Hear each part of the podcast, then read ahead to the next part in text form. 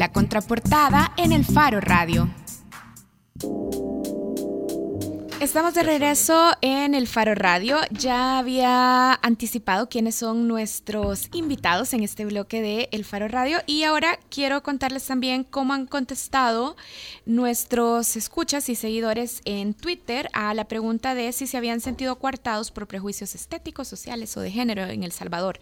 A este sondeo contestaron 89 personas y de esas 89 personas, el 24% dijo siempre el 39% dijo algunas veces y el 37% dijo nunca.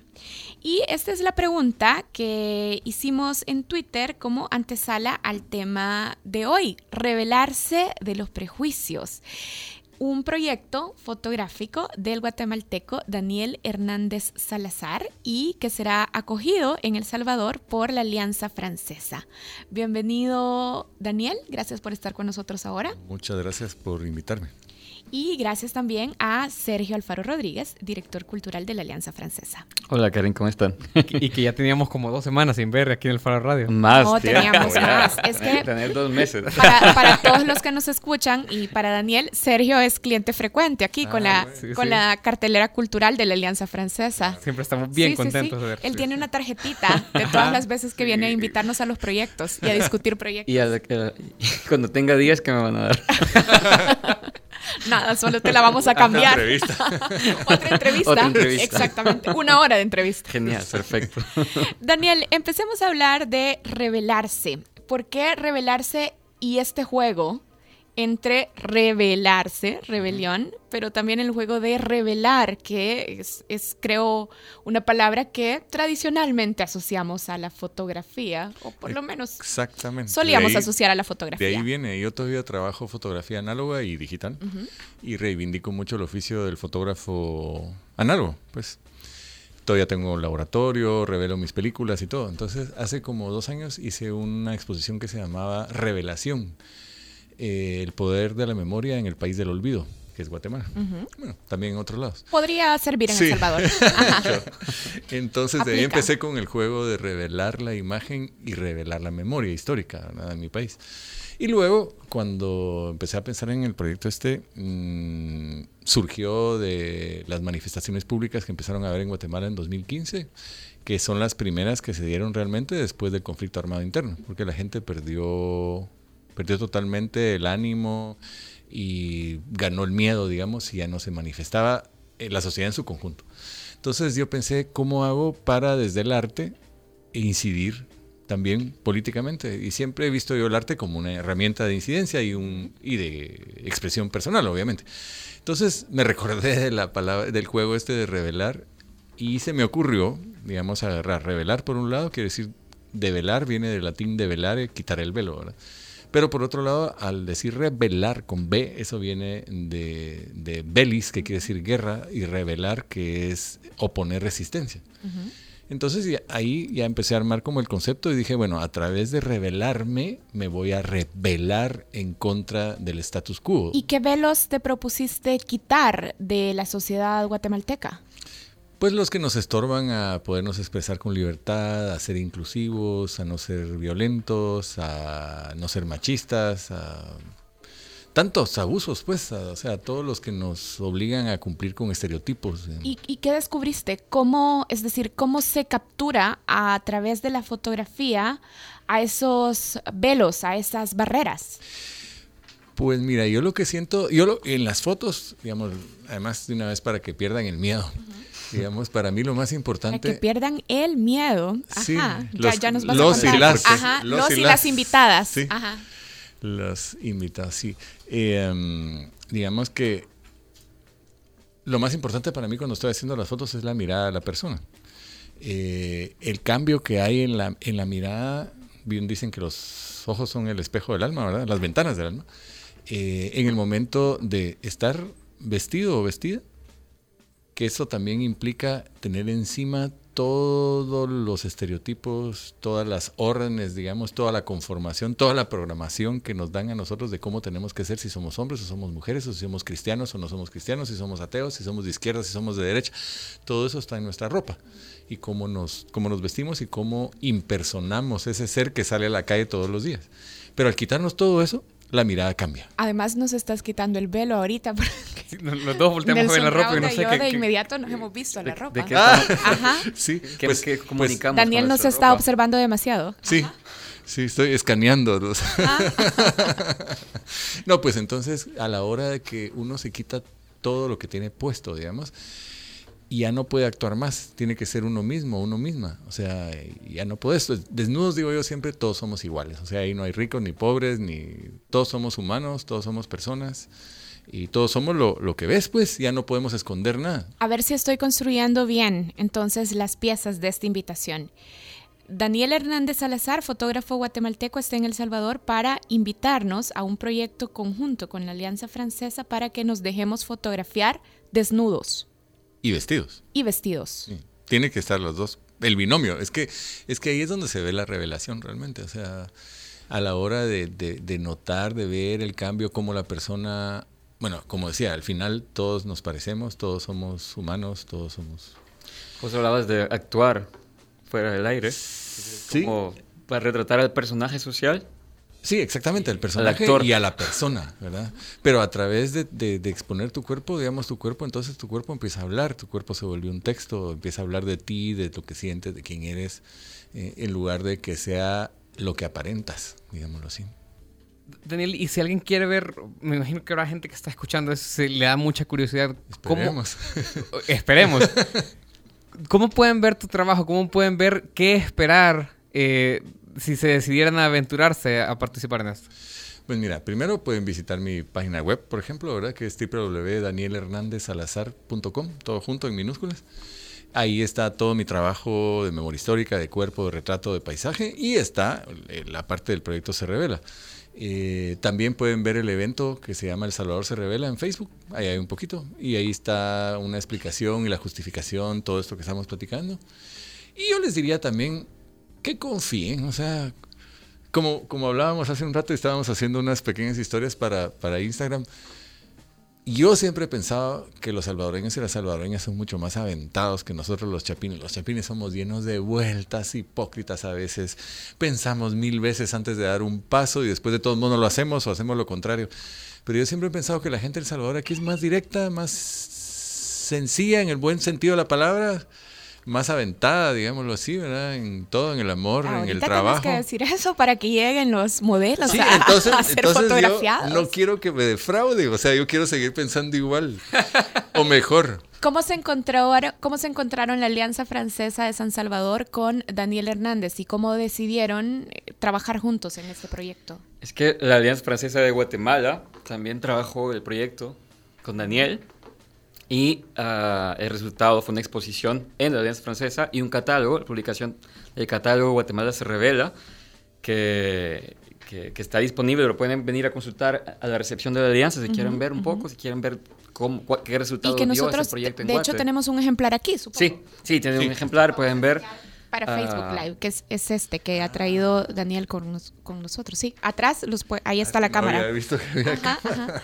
Entonces, este es el catálogo de, de fotografías y también ahorita Nelson está ya en la página danielhernandezsalazar.com, donde está la colección de fotografías. Y entonces el año pasado, que se reunieron los directores de alianzas francesas Lo puedo para hablar, ante la cámara. para hablar de los supuesto, proyectos Por supuesto. para 2018, nos hablaron de ese proyecto y nos pareció muy pertinente realizarlo en El Salvador, en el marco de nuestro mes de la fotografía, que va a ser en septiembre. Entonces, ah, la toma de fotos es esta semana, pero la exposición se, vaya, se va a llevar a cabo en septiembre en el MUNA, en el Museo de Antropología. ¿Y cuántos modelos están invitando? ¿O cuántos modelos requieren para sostener y Pues para la sustentar? mayor, o sea, los más que se pueda, ¿verdad? O sea, tenemos espacio más o menos de, ¿cuántos son? 10 personas por hora, no, 8 personas por hora. Y cada día estamos 5 horas. Cinco horas. 5 horas, o sea que 40, unos 50 personas podrían llegar. Sí, O estamos... 60. Los horarios para toma de fotos son los mañana, miércoles, ah, 16, jueves 17 y viernes 18 de 2, Dos a siete. a 7. Del miércoles al viernes de 2 a 7 en el museo. En, No, la en Alianza. Francesa. Perdón, en la Alianza Francesa. en la Alianza. Francesa de 2 a 7 de la, de la noche. Sí. Daniel, ¿cómo fue tu experiencia en Guatemala fotografiando? Vaya, fotografiarse de vestidos es la cosa más normal del mundo, pues ahora todos tenemos una, una cámara y todos estamos tomando fotos 24/7. Hasta muchas. Pero, ajá, muchas, demasiado. Eh, pero, ¿cómo fue la experiencia de, de fotografiar desnudos y de enfrentarse a la incomodidad? No sé, ¿no te pasaba que alguien de pronto se arrepentía y decía, no, mejor ya no, o realmente quiero verlo, no me siento cómoda? No, no, la gente afortunadamente creo que sí fui bastante eficaz en convencer a las personas. Y creo que les infundí confianza, porque si ven el evento, si ves la página del libro, digamos, el primero en desnudarme fui yo. O sea, para que la gente no piense que, ah, este fotógrafo me va a pedir hacer algo y, y él lo haría, pues sí, ya lo hice. O sea, eso ya está hecho, o sea, no... Y, y, digamos, siempre he buscado el apoyo de instituciones culturales reconocidas para que la gente confíe que es algo serio, que es un proyecto artístico, pues, pero es serio y es seguro, digamos, ya a nivel personal. Eh, también para mí, ¿verdad? Porque, pues, se está invitando a todas las personas que quieran llegar sin distinción de, de, de nivel económico, sexo, opción sexual, opción política, o sea, puede llegar cualquiera. Y en el desarrollo, o sea, en la toma de fotografías, en la exposición, ¿no tuviste resistencia también de grupos conservadores en Guatemala? Mm, no, no realmente. En, primero se hizo en la ciudad de Guatemala y después en la segunda ciudad de tamaño del país, que es Quetzaltenango. Allá sí tuve una mala experiencia en el sentido que cuando se hizo la exposición, alguien entró y vandalizó como el 30% de las fotos, las rayó.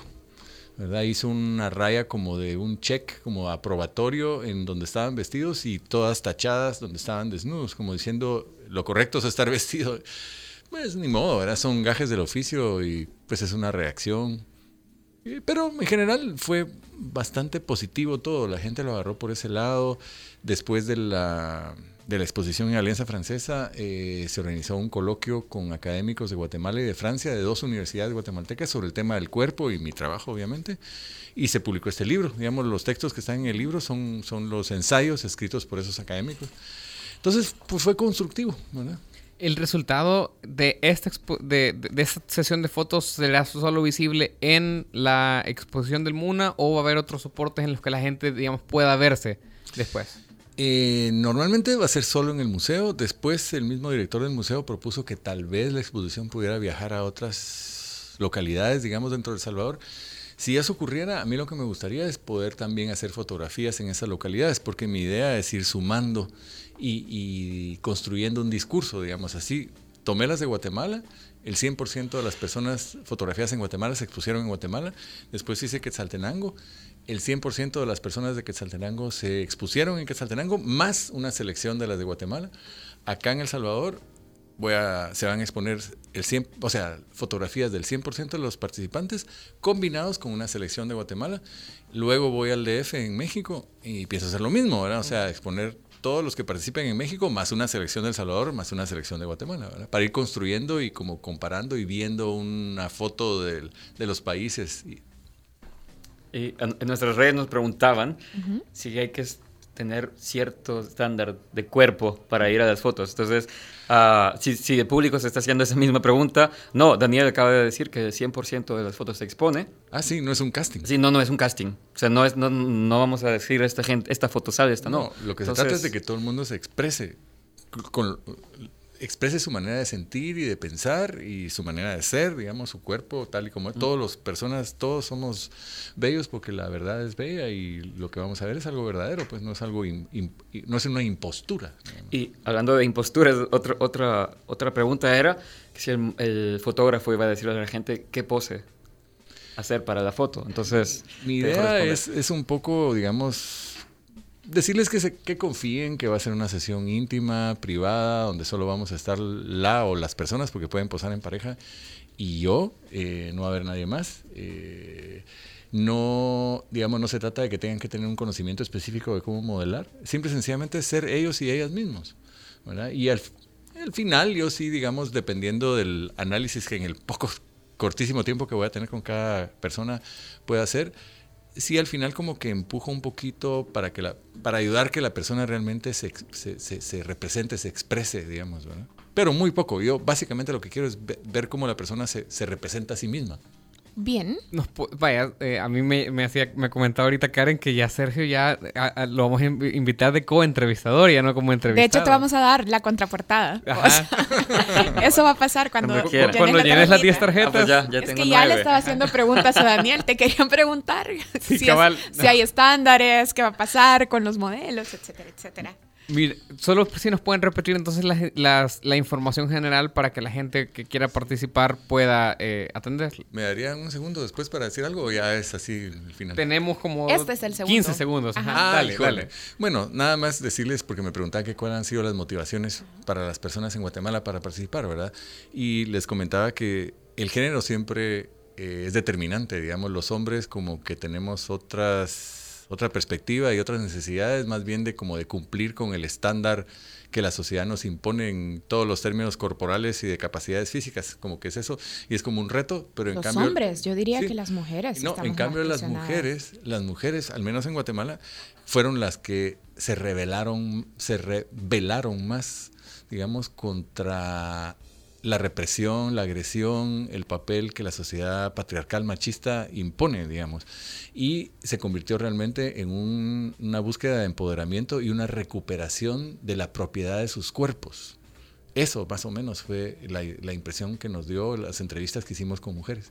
Y a, y a lo que me preguntabas, perdón que me robé unos segundos, es que bueno, las tomas van a ser, como bien dijo Sergio, mañana miércoles, este jueves y este viernes, de 2 de la tarde a 7 de la tarde en Alianza Francesa, en la calle La Mascota, ¿verdad? Ahí la mascota. Número 547. Sí. Ujú. Y eh, luego la exposición va a ser en septiembre, ¿verdad? Pero mejor no los confundo con esa información. Lo importante es ahora que no falten, no pierdan la oportunidad y además es un, es un viaje al interior de cada uno que termina en la exposición cuando se confronten ante la sociedad, ante la sociedad con su propio cuerpo y sus propias ideas. Bien, bueno, buscan también la página de la Alianza Francesa en Sí. redes sociales y ahí también pueden preguntar cómo llegar, si no se ubican, qué rutas de buses pasan por ahí, etcétera, etcétera. O pueden llamar también al 2529-7200 y eh, en ese mismo número se pueden inscribir. Pueden decir, yo quiero participar, ah, quiero participar tal día y a tal hora. Y a tal hora.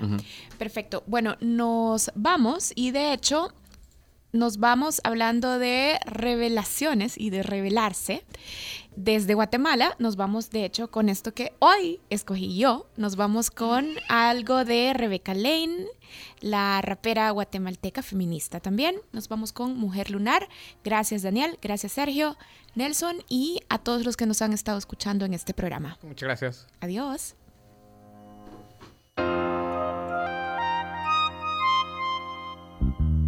Ni Dios, ni patria, ni marido, ni partido. Es como nací, así es como he vivido. Desde que mamá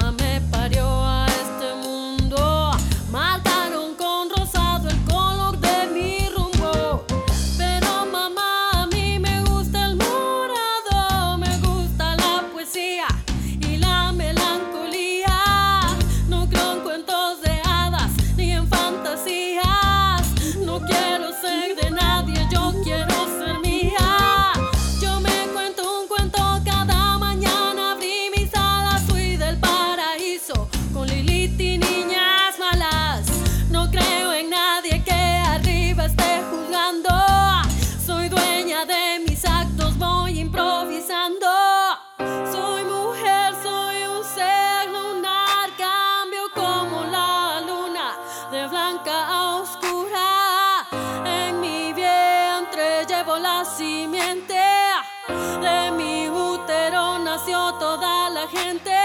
En mi sangre mensual, menstrual, de donde nace la vida, no de tu costilla. No vine al mundo para hacerte feliz, ni que tus golpes me dejen cicatriz.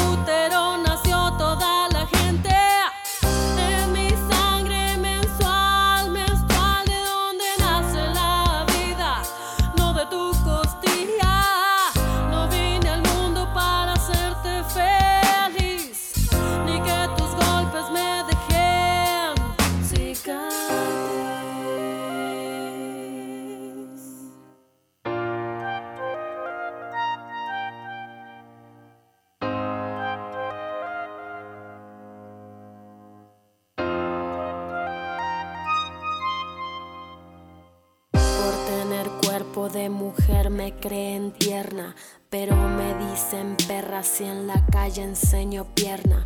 Más que esposa la gente anda buscando una sirvienta. Mejor si calladita y con piernas abiertas. Yo soy fruta completa, no busco media naranja. No soy puta ni soy santa, soy lo que me da la gana. Aspiro a ser tratada como humana, es lo mínimo de este delirio colectivo. Me emancipo, No asumo roles que estén preestablecidos. No te amo por tu sexo, sino por lo compartido. La libertad es cuando ya no hay etiquetas, el puño en alto para celebrar a las guerreras. El Faro Radio. Hablemos de lo que no se habla. Escúchanos martes y jueves a la una de la tarde en punto 105. Los conceptos vertidos en este programa fueron de exclusiva responsabilidad de El Faro Radio.